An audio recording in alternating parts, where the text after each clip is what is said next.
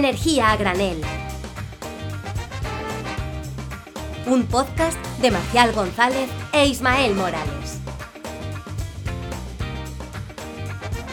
Y bienvenidos, bienvenidos, bienvenidos a otro viaje más, bienvenidos a otro programa de energía granel en su versión más golfa, en su versión de viajera, en su versión de energía nómada. Yo soy Marcial González y me acompaña, como no, Ismael Morales. ¿Qué tal, Isma? ¿Cómo estás? ¿Qué tal? ¿Cómo estamos? Muy bien, aquí con muchas ganas. Como tú dices, la versión más golfa en realidad es la versión más aventurera, eh, más descubridora. Mira, eh, en Canarias tenemos una palabra que le pega brutal al, espíritu que tiene este tipo de programas, que es novelero. Sácame el diccionario guanche. La, versión más novelera. Novelero. Efectivamente. Ya pregunta tú por ahí. Eh, si sabe, alguien sabe lo que es novelero, pues que vaya a Twitter, arroba energía granel y nos lo ponga ahí en, en Twitter para, para que Isma aprenda lo que significa novelero. Y hoy más noveleros que nunca, porque hoy, mm, claro, que hoy fuimos a ir a un país, pero es muy pequeño, entonces dijimos, oye, pues vamos a ir a, un par de ellos, ¿no? Un par canario que varía entre 2 y 47 cosas y pues nos lo vamos a pasar muy bien. Tenemos un montón de destinos súper interesantes porque hemos optado en esta temporada por hacer, pues en este capítulo de Energía Nómada, los países más algo del mundo. Hicimos el país, por ejemplo, India fue el primer país que visitamos, que es el país más poblado del mundo. Y hoy traemos los países más pequeños del mundo. Ojo, continentales. No hemos metido islas, eso deja para eh, otro programa. Así que Isma, hay que, hay que prepararse bien porque vamos a, visitar diferentes entornos, diferentes climas, diferentes personas, diferentes religiones también. Ya veremos el porqué de, de, esto. Así que no sé, si quieres comentar algo, vamos ya y salimos en el tren porque vamos a tener que coger muchos trenes esta vez. No, exactamente, trenes y aviones. Bueno, no, en este caso se puede hacer en tren, ojo. ¿eh? Igual hay tren nocturno. Igual estamos creando una nueva moda. Eh, hacer esta ruta de pequeños estados. Eh, yo creo que sería interesante. Si alguien nos lo patrocina, podemos hacerlo, exactamente. Uf, estaría muy guay. Si alguien quiere patrocinar este programa, una forma muy buena de patrocinarlo es pagándonos los viajes de, energía nómada. Lo veo, la verdad, que, que muy, muy bien. Muy, muy bien. Hombre, yo si sostengo este podcast, créeme que es porque alguien suelte el talonario y nos diga, oye, mira, podéis hacer esto, pero in situ. Y nos lleve de paseo alguna vez. Bueno, pues si quieres empezamos ya y vamos con todo. Vamos para adelante.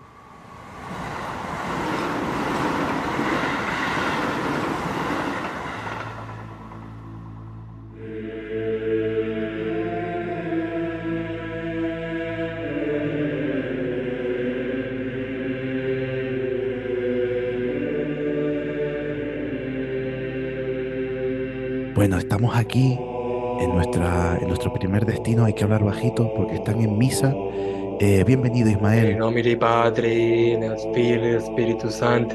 Bueno, la casualidad es que, espérate, un momento. Eh, perdón, ¿pueden parar un momentito lo de la misa? Eh, oh, gracias. Ya han, parado, nos han hecho el favor de esperar a que grabemos este mini cachito. Y bueno, bienvenido a el país más pequeño del mundo, Ciudad del Vaticano. ¿Qué me puedes contar sobre este país? Tú dices, hemos interrumpido la misa en la capilla Sixtina y entramos directos al Vaticano, nos hacemos la cruz, tomamos la hostia, un poquito de vino y, pues bueno, como comentas, es uno de los seis microestados europeos y, como bien dices, es el estado soberano más pequeño tanto en extensión como en población a nivel mundial. Estamos hablando de que es un gobierno que prácticamente es una teocracia, organizada como una monarquía absoluta, donde el Papa es el jefe supremo. Suena un poco arcaico, parece que estamos en, el feudalismo, pero sí es así. Tiene una extensión de, lo que viene siendo 49 hectáreas, es decir, eh, poco y nada, y una población aproximadamente de 800 habitantes, que probablemente tu barrio sea más grande, bueno, tu barrio seguro. Igual hasta tu manzana, un par de manzanas de tu ciudad, eh, sea más grande que todo, todo el Vaticano, ¿no? Por poner un poco en contexto la situación de, que va a ser nada. Eh, la Basílica de San Pedro, que es la basílica más grande del mundo, es el 7% de toda la superficie. Y si ya le unes la, la piazza, la piazza, la Plaza San Pedro, ocupan un 20%. ¿no? Entonces estamos hablando de que es prácticamente ínfimo el, Estado. Claro, aquí datos em, como preguntarte, preguntarte, por ejemplo, por la religión mayoritaria. Digo yo que si todos trabajan para la corona, la corona católica, alguno puede ser que, que dentro de esa habitación, oye, igual practica otra, pero no. no aquí es un absolutismo cristianismo, vamos, del copón. Em, y nada, obviamente cuando alguien se mete y una vez respondiendo a la idea de Marcial, oye, mira, es súper interesante hacer pequeños estados, seguro que tienen ahí un mix energético súper chulo, pues no, obviamente no había ningún dato del Vaticano. De hecho, de hecho... Está todo totalmente... Dime. Te había encargado, Isma, que buscaras un poquito de información sobre el Vaticano. Tengo un mensaje tuyo de ayer por la noche súper estresado diciendo, es imposible, no hay información de la energía sobre el Vaticano, es terrible. Obviamente a mí se me ocurren ideas muy locas que a veces nos llevan a que nos fusilen y otras veces nos llevan a la frustración, pero bueno, es un poquito eh, esperado lo que nos vamos a encontrar. Y es que, como, háblame del sistema energético del Vaticano, Isma. Pues el sistema energético del Vaticano prácticamente es el sistema energético de Roma y por escala de, la región donde se sitúe Roma y Italia. Pero bueno, aquí ya vamos a, curiosidades, ¿no? Y es que, por ejemplo, si tú te metes a, indagar un poquito, pues eh, hay un aula, ¿no? Que se llama el aula Paolo VI, de unos 5.000 metros cuadrados en el, en el Vaticano, que de esos 5.000, el 2.000 están cubiertos por placas solares, ¿no? Entonces, lo que permite ahí es que tienen eh, en ese espacio unas 2.400 placas fotovoltaicas de 100 vatios y actualmente les permite generar unos 300 megavatios a la hora. Eh, entonces, claro, aquí pues digamos, oye, no es mucho y también teniendo en cuenta que en muchos casos, al fin y al cabo, la ciudad del Vaticano es patrimonio de la humanidad, sí que es curioso, ¿no? Como un aula dentro de lo que es patrimonio de la humanidad le permiten eh, construir una instalación fotovoltaica en el tejado, porque bueno, muchos de los que trabajen aquí en el sector de autoconsumo sabe que los tejados que están protegidos por leyes o por ordenancias de patrimonio histórico, eh, pues obviamente ni te ni, ni, pienses que te van a dejar entrar a, a, poner una instalación ahí. Pero bueno, también encontré un comunicado del Papa Benedicto XVI, es decir, el anterior, ¿no? Yo es que no estoy puesto en papas, El anterior, el anterior. Cardenalizio Ratzinger. Exactamente. Que no está muerto, lo dejó. Ojo. Y para quien lo quiera, y lo dejo como una cuña, podéis ver eh, la, serie de Sorrentino de, de, John Pop, que está muy bien para ver cómo funciona toda, eh, todo el juego de tronos papal. Y el Vaticano, mediante este proyecto del aula, busca conseguir ser el primer estado de Europa el segundo que ellos dicen, en tener un aporte energético de las renovables del 20%. Es decir, ahí tenemos un poco como... O sea, que querían, querían ser el primer país de Europa que tuviera un 20% de energía renovable. Sí. Pero ya no, llega, ya no llegan, ¿no? No, ya no llegan ni de Claro, ya, ya no llegan, ya se les cayó. Bueno, pues como, como el Vaticano parece que no da para mucho, eh, si quieres vamos al siguiente país. Venga, pégale una patada a la mochila y vamos para adelante. Venga, a por ello.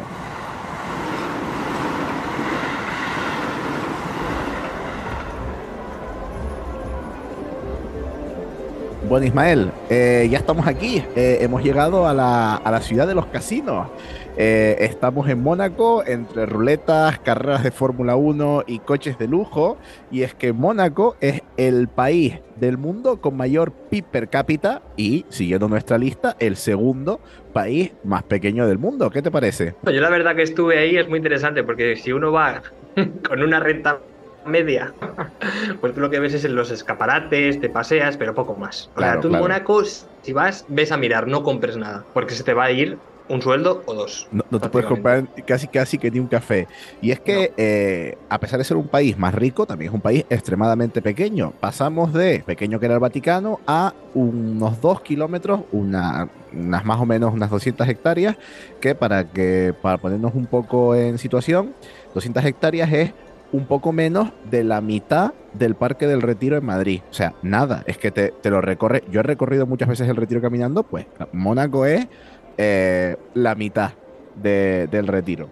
Está situado al sur de, la costa oriental francesa, a unos 15 eh, kilómetros de Niza y muy, cerquita de la frontera con Italia. Ocupa una estrecha franja sobre el mar Mediterráneo de unos 4.100 metros de largo y, de, eh, y tiene más o menos entre un kilómetro y 350 metros de ancho. O sea, es un país muy, muy, muy pequeñito, muy concentrado y con muchísimo, muchísimo dinero eh, que se reparte entre sus 39.150 eh, habitantes. Eh, que prácticamente pues, son los, los, dueños de los casinos, ricos europeos que quieren evadir impuestos, etcétera, etcétera. Aquí creo que no todos son tan religiosos como... Yo creo que es todo lo contrario, Sodoma y Gomorra, ¿no? Sería... que hemos pasado de, lo más religioso, lo más recto posible, a eh, nada más que casino, juego, alcohol, fiestas, coches. O sea, son dos países completamente opuestos. No obstante, aquí también el poder eh, estamos hablando de una monarquía constitucional que se estableció en 1962 eh, anteriormente eh, se estableció ahí la constitución, pero anteriormente seguía siendo un principado, eh, pero recayendo en vez de una constitución en un derecho divino. Y el que el poder legislativo reside conjuntamente entre el príncipe de Mónaco y un consejo nacional integrado por 24 miembros. O sea que son los, cabezas de familia que hay por ahí, pues son los que integran el, el consejo nacional. Esto en cuanto a poder político. Y en cuanto al poder energético, Mónaco obviamente carece de fuentes naturales de combustibles fósiles y depende también totalmente de la red eh, de combustibles fósiles y de la red eléctrica de Francia.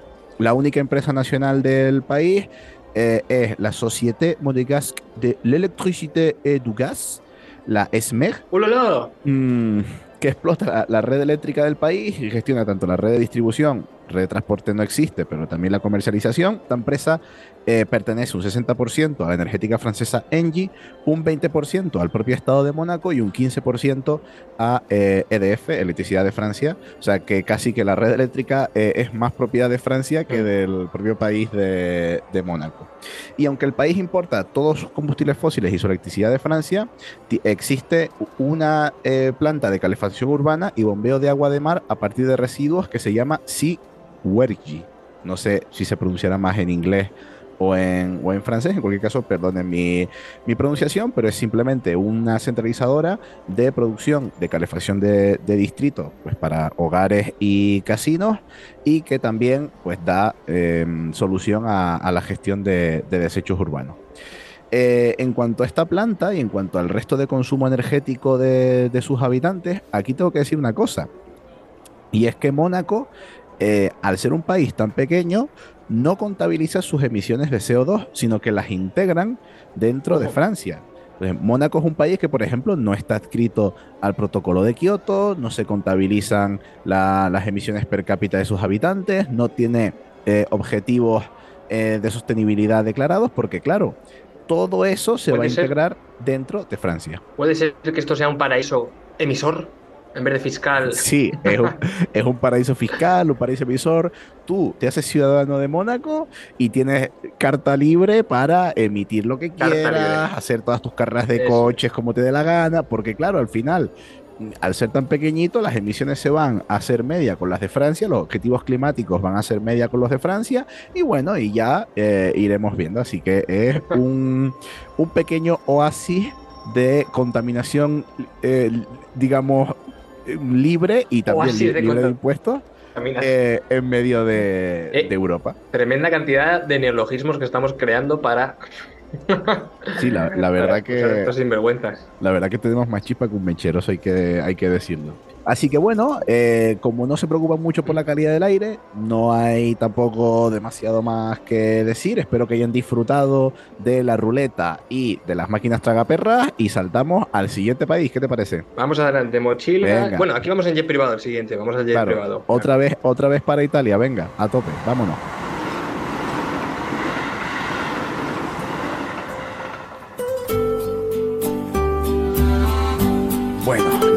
Llegar a un ambiente más relajado, menos bullicioso que la ciudad de Mónaco, bastante opulento también porque sigue siendo uno de los países con una renta per cápita más grande del mundo, es el tercer país más pequeño del mundo. Bienvenidos a San Marino en medio de la campiña italiana. ¿Qué tal, Isma? ¿Se respira mejor aquí, a sí? Aquí los campos de, de trigo, vamos, es que sensación de libertad absoluta. Bueno, nos ubicamos ahora en San Marino entre las regiones de Emilia-Romagna y Las Marcas. La mayor parte de este territorio corresponde a las laderas del monte Titano y se encuentra a 10 kilómetros del mar Adriático, así que está muy, muy, muy, muy, muy cerquita del mar, pero no tiene eh, salida marítima. Es un país completamente de, interior como lo era el Estado Vaticano. Es un país bastante más grande que Mónaco, recordemos que Mónaco eran simplemente 2 kilómetros cuadrados, aquí hablamos de 61 kilómetros cuadrados. A pesar de ello, eh, es unas cuatro veces más pequeño que la isla del Hierro en Canarias y unos 20 kilómetros cuadrados más pequeños que la isla de Formentera. Así que seguimos hablando de territorios muy, muy, muy, muy, muy, muy, muy pequeñitos. Y si Mónaco era una monarquía pues consolidada y perpetuada. Eh, aquí va, estamos hablando de una república, de la República de San Marino. Y eh, eh, esto es muy interesante. un factor diferencial, un factor diferencial, ¿eh? Claro, es muy interesante porque también es el estado soberano más antiguo del mundo. Que yo no sabía esto. O sea, es el estado constituido soberano más antiguo del mundo. Yo no sé cómo han hecho para evadir mm, guerras, eh, invasiones y, divisiones de territorio, pero ahí se han quedado, mm, han estado todo el mm. rato eh, pues manteniendo su, soberanía, pues supongo que también en parte gracias a una fiscalidad bastante ventajosa para las rentas altas y a que pues teniendo en cuenta que están en su mayor, su mayor parte es la ladera de un monte, pues también están un poco escondidos y a lo mejor es que han pasado un poco sin... de largo. claro, claro, no, se habían fijado mucho. Bueno, eh, apuntes energéticos, al igual que Mónaco, también se integra dentro de ah. Italia, en este caso. Eh, dentro del sistema energético italiano, no producen ni tienen combustibles fósiles, ni generan electricidad, sino completamente integrados dentro del sistema energético italiano. Eh, aquí el, gestor del sistema eléctrico del país es la Hacienda Autónoma di Stato per i Servizi Pubblici, que francés hice un poquito, pero italiano no tengo ni idea, así que lo acabo de pronunciar como Dios me ha dado a entender. Eh, pero bueno, es el servicio que gestiona la red de mm, distribución y comercialización en el país. Aquí eh, tenemos el mismo caso, que con Mónaco y es que las estadísticas de emisiones de San Marino se integran dentro de las italianas, así que también está un poquito escondido de cara a pues auditar las emisiones, a objetivos climáticos, etcétera. Pero eh, sí que han ido un pasito más allá que Mónaco y es que en San Marino sí que han dicho que eh, quieren reducir esta dependencia tan grande que tienen de la, de la red italiana y gestionarse un poquito más ellos su red energética y se han marcado para 2030 el ser 100% renovables con energía generada en el país. No sé si lo conseguirán, consumen unos 300 gigavatios hora de energía al año todo el país. No es demasiado, pero sí que es verdad que en un país tan pequeño mm, no sé si van a poder ubicar todo lo necesario para autoproducir su energía renovable. Pero bueno, en cualquier caso, ya han dado un pasito más que Mónaco y tienen algunos, eh, digamos, objetivos marcados de descarbonización y sostenibilidad, cosa que en Mónaco no había. Bueno, yo creo que queda bastante claro, ¿no? interesante. muchas similitudes, también un país pequeño. Y si quieres, podemos saltar ya al último de los países que vamos a visitar en este viaje, que mm, adelanto que no es ni francés ni eh, italiano. Está un poquito más al norte, así que si quieres nos vamos. Venga, vamos a seguir.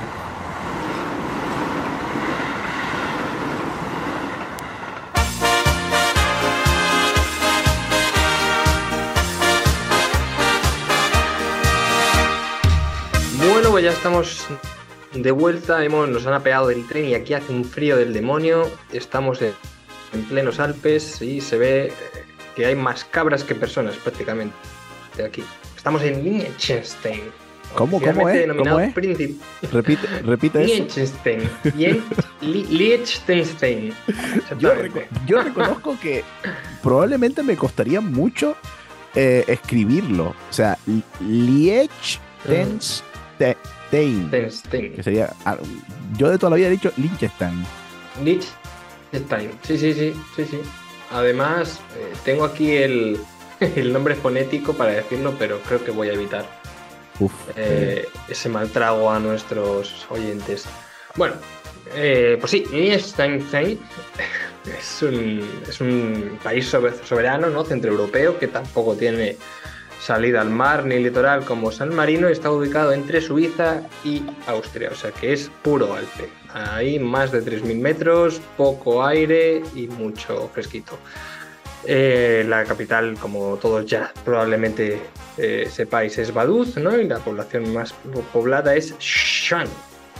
Tiene una superficie, Liechtenstein, de 160 kilómetros cuadrados y una población de 39.000 habitantes. Bueno, Eh, como todos, Aquí, prácticamente los anteriores y hasta el Vaticano. Dime, dime. aquí por no que te interrumpa, pero eh, siguen siendo bastantes pocos habitantes, ¿no? Porque tanto Sí. Mónaco como San Marino se ubicaban en ese entorno de entre los 30 y 40 mil habitantes. Aquí seguimos en el mismo entorno, a pesar de que ya es una superficie. Vamos a ver. O sea, Sí. son eh, 160 kilómetros cuadrados, todavía es muy poquito, muy, muy poquito. Pero empezamos ya a Mm. tener una superficie que dices tú, pues por lo menos da para un campo de fútbol. Exactamente. La densidad de población es bastante, bastante baja si la comparamos con Mónaco, ¿no? Y bueno, con el- incluso con el Vaticano. Eh, y como te comentaba, como todos los, los países anteriores, los microestados es, un- pues, es considerado famoso por ser un paraíso fiscal. Eh, de hecho, muchas empresas que están radicadas en Suiza tienen eh, toda la parte fiscal en, en Liechtenstein O sea, ¿cómo y tienes no que es ser? miembro de... ¿Cómo tienes que ser de evasor fiscal para irte de, de Sí. Suiza a Liechtenstein? O sea, no te vale ya con el secreto bancario suizo, sino que te tienes que ir todavía más allá. O sea, Sí, sí. imagínate las locuras que estará haciendo la gente ahí. Sí, sí, eh, estará lleno de youtubers, seguro. Em, como te comentaba, como te comentaba, sí, algunos, ¿no? El de la patrulla renovable, ese también youtubers. Efectivamente, ese. Eh, no es miembro de la Unión Europea, pero bueno, dentro de desde 2011 pues sigue siendo parte ¿no? del espacio de libre circulación aérea, o sea que algo, algo, algo tiene. Además, una curiosidad, ¿no? Pues que junto con, como hemos dicho, no tiene salida al mar, pero bueno, junto con Uzbekistán es uno de los únicos dos países en el mundo que están aislados doblemente del mar, es decir, que tienen que atravesar dos fronteras como mínimo para llegar a, a la costa. Y en este caso, sí, dime. Qué curioso, no, no, no lo sabía. Dato curioso de los que me gustan. Sí, datos friki y, y probablemente que saques una conversación así un poco pedante, pero sí. sí, vamos a ver Datos, random, datos random Ra- para Tinder. Exacto. Exactamente. Para aquellos que usen Tinder. Em, si vamos al apartado energético, en este caso sí que hay bastante más datos que, que en el Vaticano. Y bueno, eh, es muy interesante porque el Liechtenstein, al fin y al cabo, pues como os he comentado, es una zona de cordilleras con muchos valles y pues como podéis imaginar, ¿no? Eh, lo que viene siendo la fotovoltaica eh, es escasa porque no tiene una zona plana y buena para instalarse. Pero mm, obviamente Liechtenstein no tiene ningún, pro- ninguna producción de, de fossil fuels, de combustibles fósiles, importa todo el gas y todo el petróleo de, de sus vecinos y también es importador neto de electricidad. Eh, una parte de esa electricidad, el 25%, un cuarto, sí que viene producida por, por, por- por plantas de generación autóctonas. Y en este caso es muy interesante. Dime, ¿estabas hablando? No, no, que digo que me que curioso, que aquí ya por lo menos tenemos algo de producción interna. Sí, tienen bastante producción interna, ese 25%, eh, una parte bastante elevada, a ver si la encuentro, de ese 25%, el 27% procede de hidroeléctrica, y es que tienen eh, ahora mismo, actualmente, 12 estaciones hidroeléctricas en operación, cuatro de ellas tienen incluso eh, almacenamiento de bombeo y actualmente suple un 20% solo el bombeo de las necesidades domésticas de todo, de todo el país. Y la mayoría, pues ya os digo, son muchas incluso prácticamente de autoconsumo. Hay varias de, de las que estoy encontrando, pues hay como seis de las de las 12 que están en la capital, en Vaduz, o sea, seguramente es una zona con una gran cantidad de ríos. Eh, y la primera, así como curiosidad, que es la más antigua y para que veamos un poco la tradición que arrastran, es, fue abierta en 1927. ¿Contra? Y ha sufrido bastante. Dime. ¿Qué digo? Que, joder, casi 100 años de, historia. Sí. Sí, sí, totalmente. Ya ha sufrido varias reconstrucciones. Al fin y al cabo, pues tuvo alguna guerrilla mundial por ahí entre medias. En 1946, en 1987 y también pues lo que esto eh, eh, está justamente esta central pues bueno tiene un museo de la historia de la electricidad y de la generación con hidroeléctrica en, en, este país ¿no? en Liechtenstein eh, y luego es interesante también una aportación solar, toda la solar que tiene, como ya he comentado, procede de, de, rooftop, de, de autoconsumo en, en, en, tejados, ¿no? Y actualmente, pues bueno, para que nos demos cuenta, la central de generación de autoconsumo, la, más grande que hay en el país, pues es, una que está en instalación de, deportiva, ¿no? En la capital, que tiene 112 kilovatios pico, es la más grande, pero bueno, tiene otras industriales de 80, 86 kilovatios pico y luego ya 40, ¿no? Entonces es algo que vemos que está siendo muy residual. Em, y en cuanto a la generación, a la importación de la electricidad que procede de, de los países vecinos, pues bueno, prácticamente un 60% eh, procede de la nuclear que le permite estar, vamos, las interconexiones que tienen con otros países. Entonces, bueno, eh, es interesante cómo se adapta cada uno a, la superficie y a los y a los recursos que tiene, pero sí que, oye, pues Leches es una potencia hidroeléctrica. ¿Quién lo iba a decir, no? claro, al final, eh, si está la frontera con Austria, yo sí sé que Austria eh, tiene bastante hidroeléctrica de bombeo, bastante recurso hídrico. Supongo que por geografía también Liechtenstein ha podido aprovechar eh, algo de eso, como tiene pues un poquito más de terreno, eh, ha podido ubicar esas, esas plantas porque bueno, tienen menor densidad de población que los, que los países anteriormente descritos. Eh, me, hace mucha gracia como, pues, como ya tienen huequitos para poner un campito de fútbol, aprovecharon, le pusieron un techo y placas encima y esa es la mayor central generadora de todo el país. sí, sí. Eh, pero, pero bueno, por lo menos ya tiene... Sí, sí, o sea, 112 kilovatios para que pico, para que alguien, algún, alguna persona que nos escuche y no, y no tenga más o menos la escala, es pues prácticamente una, una planta industrial, ¿no? Lo que viene siendo pues Sí, sí, una parcela industrial, ¿no? Como puede ser alguna logística de transporte, le llenas de placas y eso sí que más o menos. Sí, típico. 100 kilovatios pico. Típico techo de industria logística mm. que se llena de placas, pues eso más o menos mm, es, sería la instalación que, de la que estamos hablando aquí. Pues muy interesante ver cómo poco a poco los países, según van aumentando tamaño y superficie, van adquiriendo cada vez más competencias en esto de de, la energía. Y bueno, pues había parecido muy curioso saber eh, cómo, cómo funciona esto de la energía y la electricidad en los países más pequeños del mundo. Y no sé, no sé si te quedará alguna, alguna observación o ya podemos volvernos para casa, que yo estoy un poco cansado del viaje ya. Pero si disfrutando. No, no, no, me parece muy interesante lo que comentas. Al final la adaptación que tiene cada uno y la dependencia de la interconexión eléctrica, más allá de que dependes casi al 100%.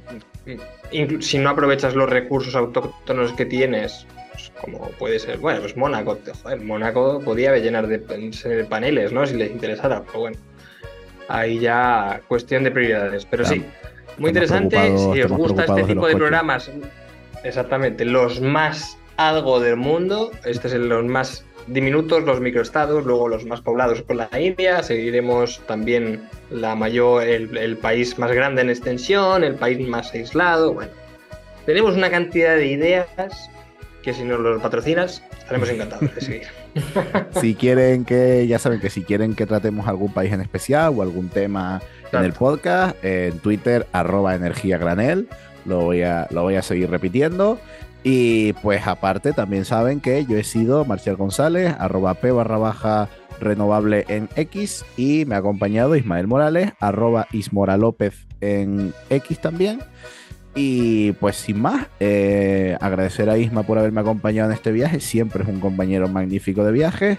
Y agradecerle a Podcastida, en la red de podcast eh, de ciencia, medio ambiente y energía, Mm, por alojarnos en su plataforma y dejarnos imaginar estos viajes que nos imaginamos en los capítulos de Energía Granel. Eh, sin más, gracias por eh, telespectarnos a todos los telespectadores que nos han telespectado. Y nos vemos, ya saben, la semana que viene. Hasta pronto. Muchas gracias. Energía a granel, un podcast de Ismael Morales y Marcial González.